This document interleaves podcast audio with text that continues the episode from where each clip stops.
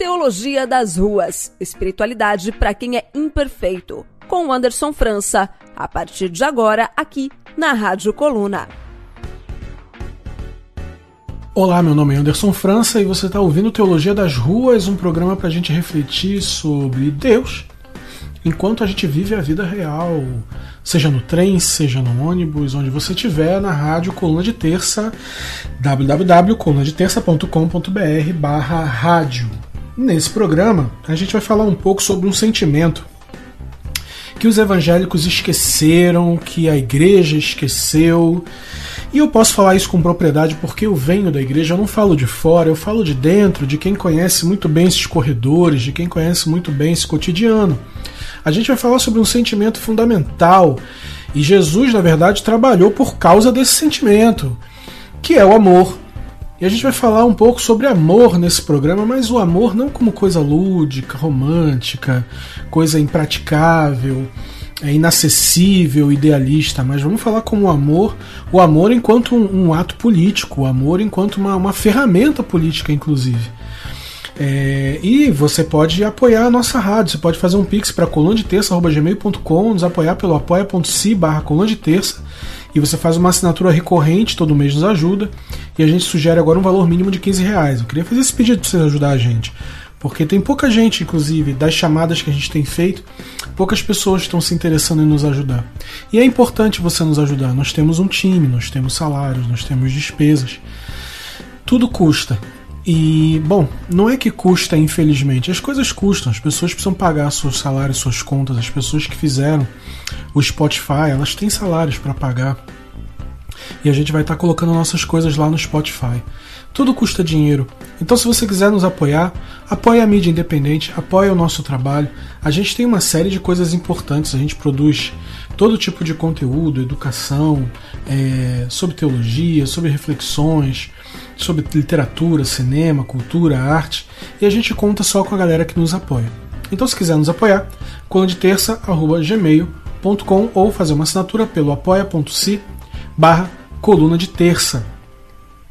Com a produção de Cintia Rocha, direto de Lisboa e do nosso time no Rio de Janeiro e Florianópolis, eu começo o nosso programa e eu espero fazer companhia para você nos próximos minutos. Lembrando que você pode fechar o player e continuar fazendo outras tarefas no computador no celular e acessando as redes da coluna de terça. E aí a gente vai começar o nosso programa falando sobre amor. Essa é a Rádio Coluna de Terça e você está no Teologia das Ruas com Anderson França.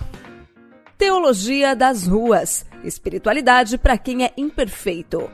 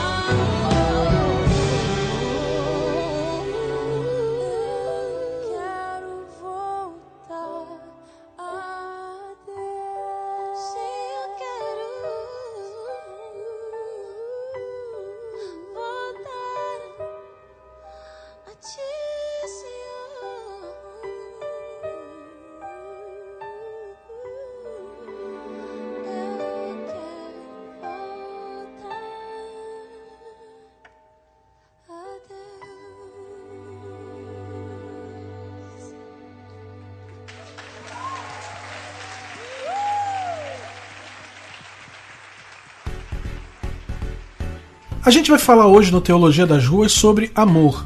E a gente vai começar lendo a primeira carta, a primeira epístola de João, no capítulo 4, no versículo 7. João diz o seguinte: Amados, amemo-nos uns aos outros, porque o amor é de Deus, e qualquer que ama é nascido de Deus e conhece a Deus. Você quer ver eu ler a Bíblia? numa vibe mais pentecostal, eu vou até fazer graça com isso, vou imaginar que estamos entre amigos. Mas se você quer ler a Bíblia como um, uma pessoa comum, um intelectual, um professor e tal, você lê assim: ó.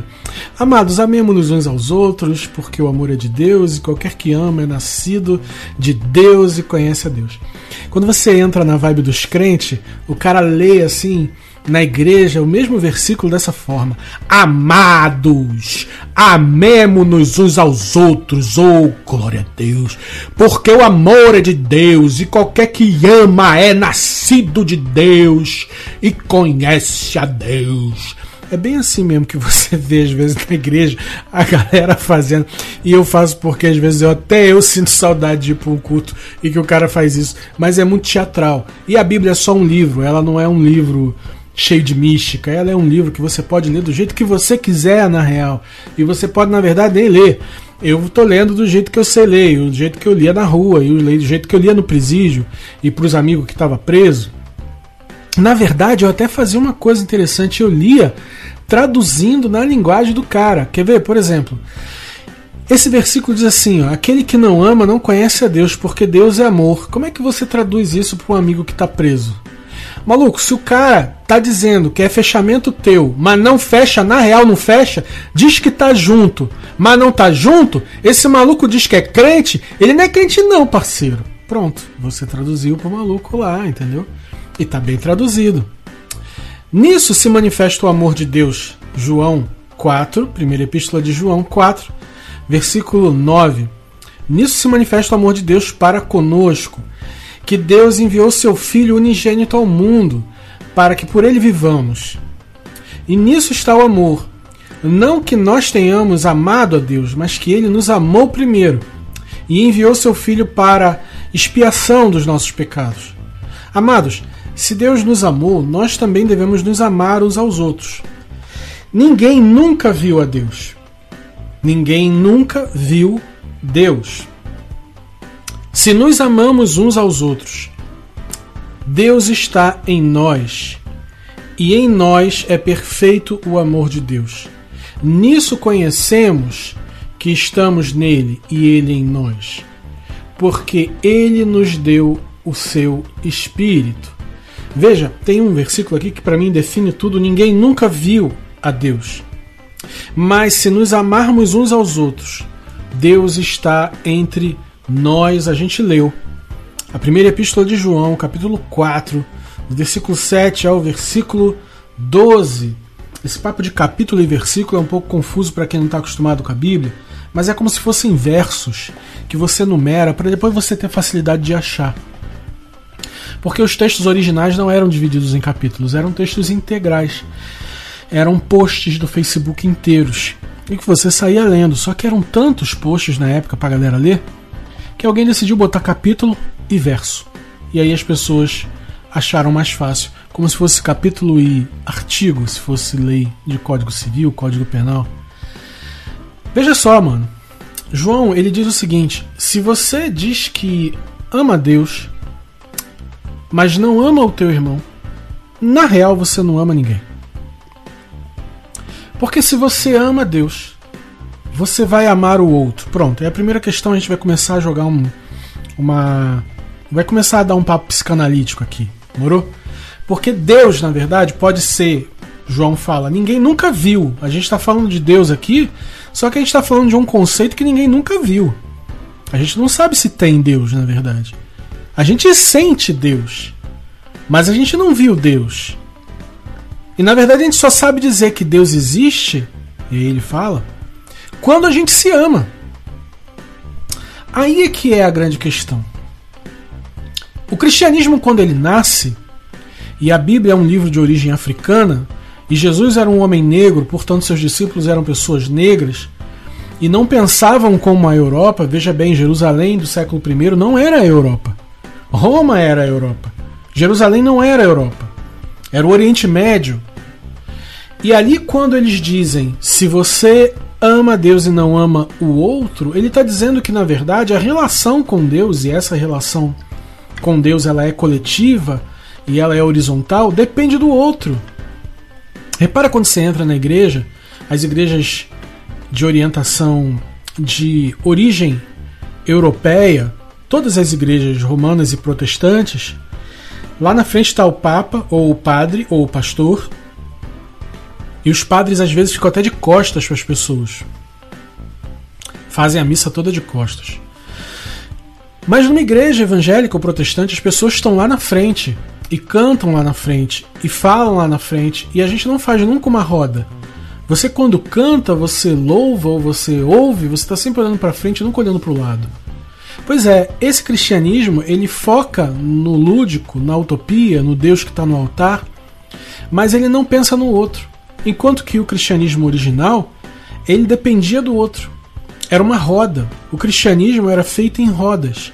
Era feito em relações mútuas, era feito em relações horizontais. Ou seja, eu só sei se Deus, eu só sei que Deus existe porque a gente se ama. Eu só sei que há Deus, esse Deus que a gente está falando aqui, eu só sei que ele é possível existir na nossa vida porque é na nossa vida e não na minha vida. Ou seja, para que eu tenha um relacionamento com Deus, originalmente no cristianismo, eu tenho que ter um relacionamento com o outro. Se eu não me relaciono com o outro, eu não sei experimentar, ou provar, ou testemunhar, ou atestar que esse amor de Deus existe. Porque é como se Deus precisasse de mim para refletir no outro o amor que ele me deu. Partindo do princípio que eu acho que ele me deu amor, porque eu posso achar também que ele não me deu, eu posso não acreditar nisso, mas se eu bato no peito e levanto da mesa e digo, não, Deus existe e Deus é amor, bom, eu tô assinando um cheque aí, bicho. Eu tô dizendo que Deus existe e que Deus me deu amor. Isso é uma afirmação muito comprometedora, porque se você está dizendo que isso é real, então você precisa provar. Não basta você dizer você tem que provar que essa parada é real. Isso está na Bíblia. Isso é fundamental e fundante para as relações. Pelo menos as relações no cristianismo original. E aí o que a gente tem? Se você diz que você ama a Deus, mas você não ama o teu irmão, Brother, como é que a gente vai saber que você realmente ama Deus e que Deus te ama se você não consegue refletir isso? Porque o amor de Deus, quando entra na vida de uma pessoa, pelo menos nesse pensamento aqui, é, ele tende a refletir na vida dos outros. E quando ele reflete na vida dos outros, ele não reflete apenas da boca para fora. Na verdade, ele nem deveria refletir da boca para fora ele tem que refletir em gestos, é na prática, ou como a gente costuma falar na rua, coçando o bolso, parceiro. Eu ia para a igreja quando eu era criança e a Igreja Batista de Madureira, hoje eu consigo fazer uma crítica bem tranquila com relação a isso. Mas a Igreja Batista de Madureira, naquele tempo, eu era muito pobre, muito pobre, e muitas famílias pobres, e tinham algumas famílias em Madureira que para nós eram famílias ricas. Na verdade, não são são famílias de subúrbio com alguma estabilidade, mas são pobres. Mas a gente achava que eles eram ricos, que tinham carro, que tinha almoço de domingo, a família reunida e às vezes a gente não tinha nem família. Era uma pobreza de várias, vários eixos, né, resultante de várias opressões e violências no decorrer desses 500 anos de Brasil. E a gente olhava para uma família que tinha pessoas sentadas comendo no domingo, pai, a mãe, todo mundo presente, comida farta na mesa. E na nossa casa não tinha nada. Então a gente pensava, puta que pariu, aquilo ali é realmente uma família a vera. Deus está abençoando aquela família ali de margarina. Mas quando você olhava para o resto da igreja, essa família chegava de carro, todo mundo arrumadinho, perfumado, com roupinha de culto. Mas às vezes tinha aquele irmãozinho que vinha a pé lá da favela e vinha andando 2, 3, 4, 5 quilômetros e chegava cedo demais na igreja, às vezes, ficava sozinho sentado no canto, ninguém falava com ele porque ele era preto. Ele não tinha uma roupa de culto. Ele tinha uma roupa humilde. Ele não tinha um dinheiro maneiro para dar no dízimo. Muitas vezes ele nem dava. Eu lembro que na igreja tinha um cara que era gari. Ninguém falava com ele, porque ele era gari. Apesar do gari naquela época ser um funcionário público, acho que ainda no Rio ainda é.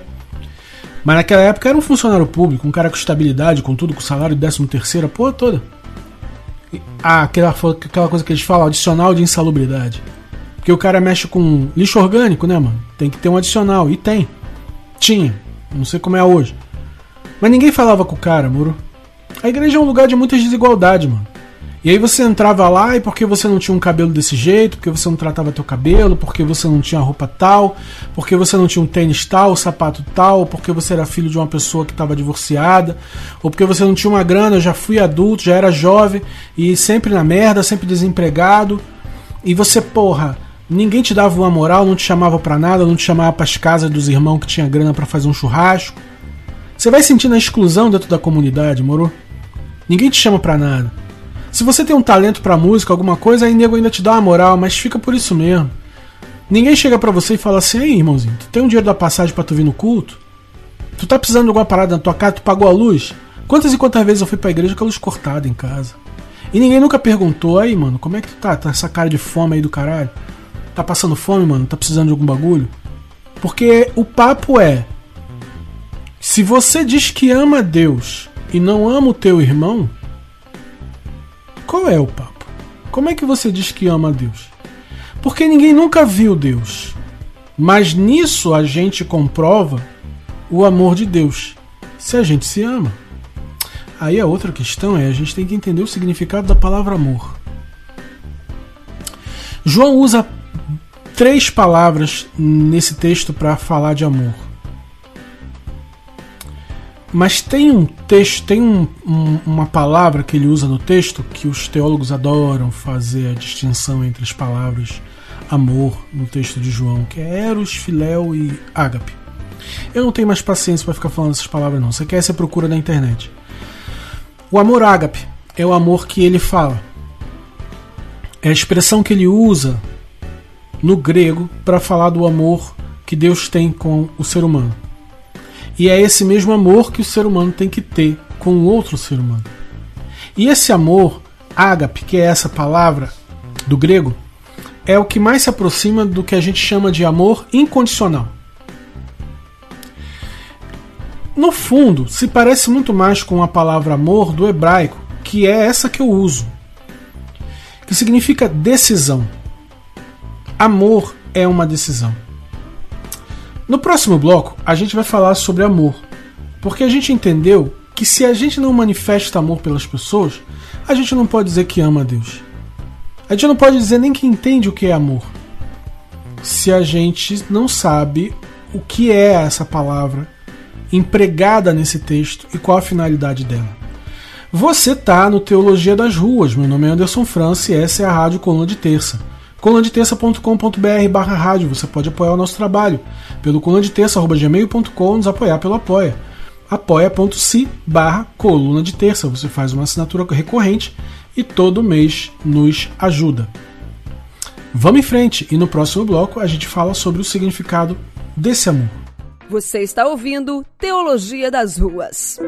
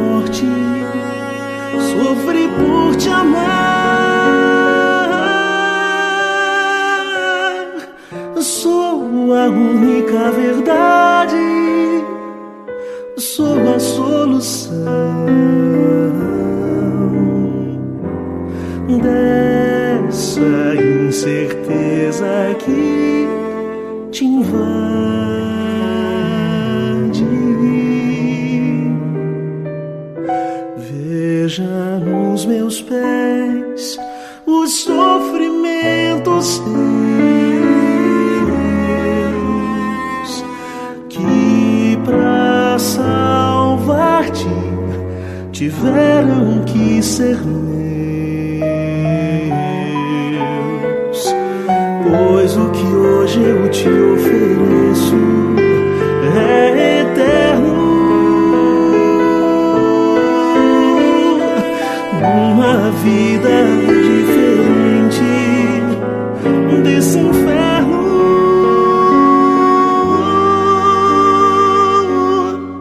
Quebra essa dureza fria do teu coração.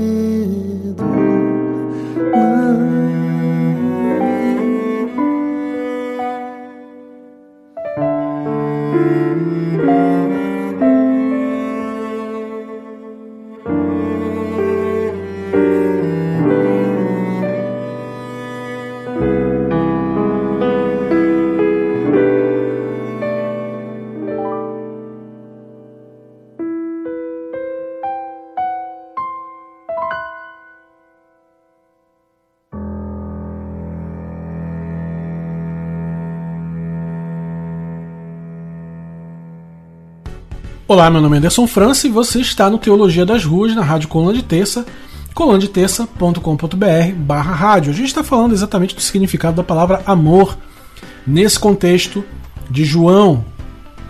A primeira epístola de João, capítulo 4, versículo 9 a 12, em que João dá um enquadro na igreja. Ele pega e dá a carteirada, fala, mano, vocês estão dizendo aí que vocês se amam e tal, caralho.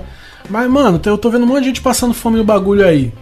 E aí, como é que faz? Porque é muito bonito ficar na selfie dizendo que ama a Deus, mas e qual é o papo? Amar a Deus é ficar cantando, levantando a mão. Amar a Deus é, é ficar louvando, trazendo oferta para a igreja. Amar a Deus é ficar fazendo isso tudo e pedir um emprego maneiro. E dizer na internet que você tem, é, é fiel à tua mulher, o caralho. Tipo, nada disso é amor a Deus. É quando João enquadra. Ele diz: amor a Deus é quando a gente ama o outro o reino de Deus e o evangelho desse Cristo não é um espaço para realização egoísta e pessoal, mas é um espaço para realização coletiva de todos. O amor que eu tenho só se completa com o amor que o outro tem. E nesse amor mútuo é que a gente então pode se dizer uma comunidade de pessoas que amam a Deus. Não existe uma pessoa que ame a Deus sozinha. É isso que João está falando. Se você quer amar a Deus, você tem que manifestar isso com outra pessoa. Mas aí, a gente fica pensando, porra, eu tenho que dar um abraço no cara, eu tenho que dizer que eu amo, eu tenho que levar rosa, é isso que João está dizendo? Não. Ele fala do amor ágape, que é um amor incondicional, mas eu vou muito mais pro hebraico, que o amor, a palavra amor, como a gente conhece, ela não existe, existe a palavra decisão. E o que significa amor enquanto decisão? É que se eu disser para você em hebraico que eu te amo, no fundo eu estou dizendo eu me decido por você. E o que isso quer dizer? Na melhor linguagem da periferia, eu sou teu fechamento. Se acontecer algum bagulho contigo, eu vou estar tá lá. Se tu for preso, eu vou na DP. Se tu for encarcerado, eu vou estar tá lá na porta do Bangu 8 e vou levar um bolo e um café para tu. Porque eu sou o teu fechamento. Eu vou comprar o teu barulho. Ou seja, o amor no hebraico, ele tem muito mais um significado político. Seja nas relações a dois, quando eu caso com uma pessoa, eu tô dizendo para ela, mano, eu tô comprando teu barulho. Eu me decidi por você. O amor, nesse contexto, não é algo que você fez por mim. E porque você fez por mim, eu vou te devolver. Porque aí já não é, é, não é amor, é troca. É uma relação de troca, é uma relação de compra e venda. É uma relação, como os, os ocidentais dizem, contratual. Mas João fala: ele nos amou primeiro. A gente nunca amou a Deus, a gente nunca teve interesse nisso, a gente não era amigo de Deus. Mas ele nos amou primeiro. Sabe o que ele está querendo dizer com isso? Ele se decidiu por nós. Ele decidiu ser fechamento, ele decidiu comprar o nosso barulho. A gente não fez nada por ele. Então ele decidiu comprar o nosso barulho. Ele diz: como ele comprou o barulho? E aí, na, na visão cristã, ele veio em forma de homem no corpo do Cristo, o homem negro, morto pela polícia, morto pelo Estado, pelo oprimido. Ou seja, ele assinou o BO que não era dele.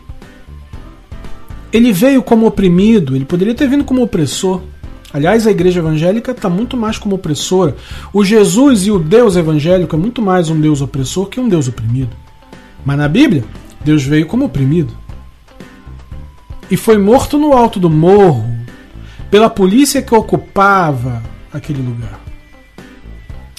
Então ele morre e ele dá a própria vida. Esse é o contexto de amor que João fala.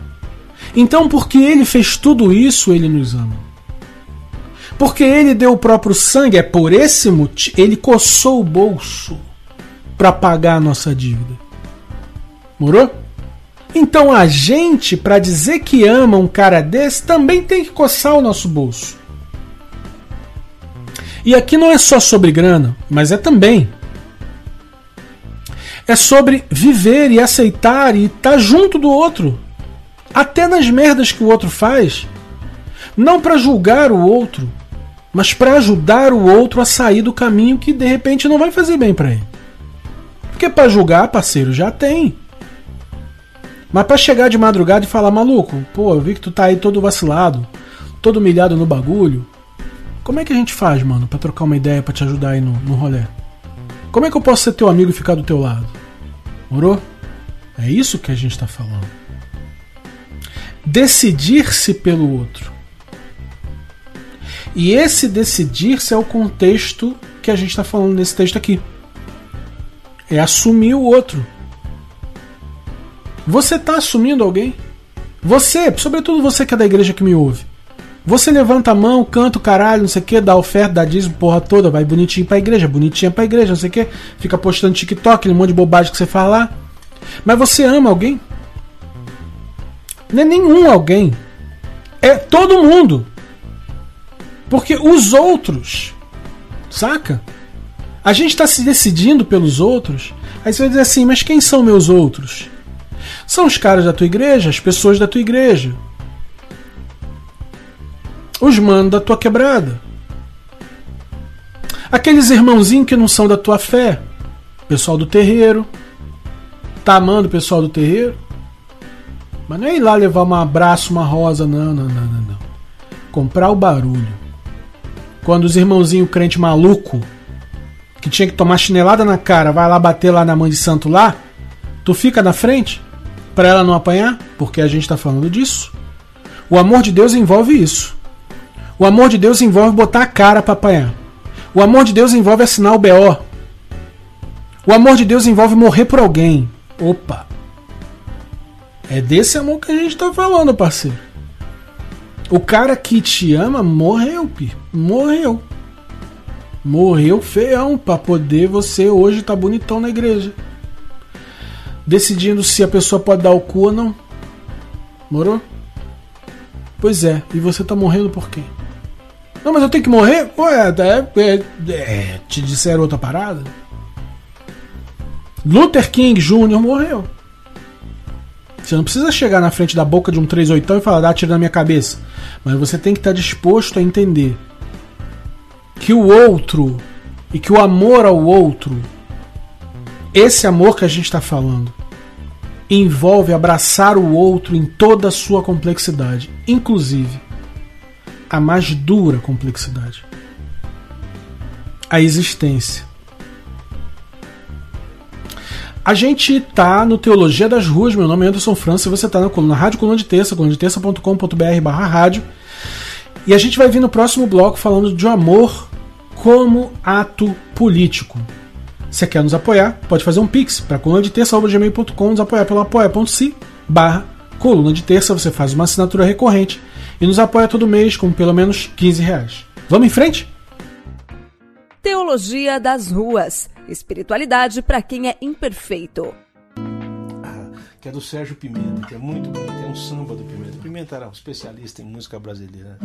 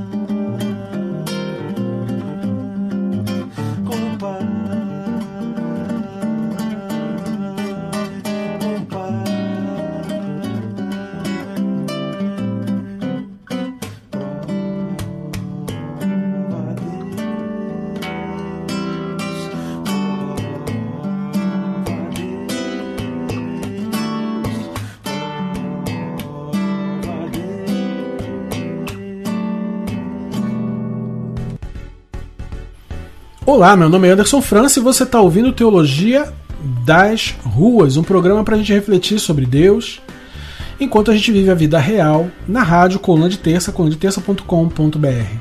A gente leu a primeira epístola de João, capítulo 4, versículo 9 ao versículo 12. A gente falou sobre o amor, a gente falou sobre o significado da palavra. E a gente falou da necessidade de amar como prova de que a gente ama a Deus. O amor a Deus não pode ser uma coisa abstrata, tem que ser uma coisa muito concreta mesmo. Mas a gente vai falar do amor enquanto ato político. É importante amar enquanto ato político. O amor na política ele não é uma prioridade, mas para o reino de Deus é. E você vai dizer assim: a gente tem que amar até o inimigo? Tem. Tem. É difícil, eu não vou falar para você que é fácil. Mas tem que amar. A grande questão é: se você não consegue amar teu inimigo, e aí digamos que Bolsonaro seja o teu inimigo, mas se você consegue pelo menos amar o oprimido, você já está num começo. Não se exige algo tão profundo, mas se pelo menos você consegue amar o teu próximo, e isso virar um gesto político, isso já é importante. E como isso vira um gesto político? Quando você se organiza para você subverter o sistema. E o que eu quero dizer com isso, quando a gente consegue se organizar na sociedade civil para apoiar o oprimido, para defender a causa do oprimido, então você está fazendo algo muito importante. Significa se organizar em torno de causas, significa organizar recursos e pessoas em torno de causas que são importantes. Isso é o amor num nível político. Sem isso, você não consegue dizer que conheceu a Deus. Porque, como o próprio João diz, ninguém nunca viu a Deus. Mas se você ama o teu irmão, então nisso a gente sabe que você conheceu. Esse foi o Teologia das Ruas. Com Anderson França, você está na rádio Coluna de Terça, coluna de terça.com.br barra rádio e com a produção de Cíntia Rocha e Juju Taborda e produção de conteúdo de Anderson França. Eu agradeço a todos que ouviram e todos que nos apoiam. E na próxima semana a gente volta com mais um Teologia das Ruas. Aquele abraço! Você está ouvindo Teologia das Ruas.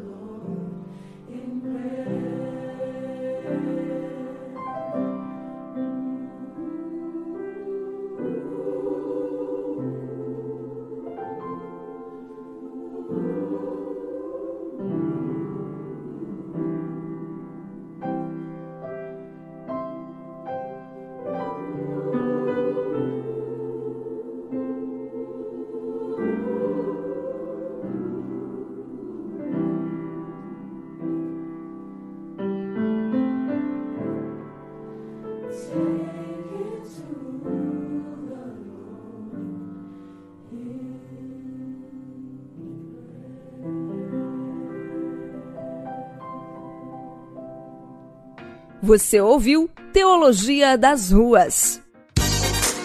Apoie Vozes Independentes. Apoie a Rádio Coluna. apoia.c barra Coluna de Terça.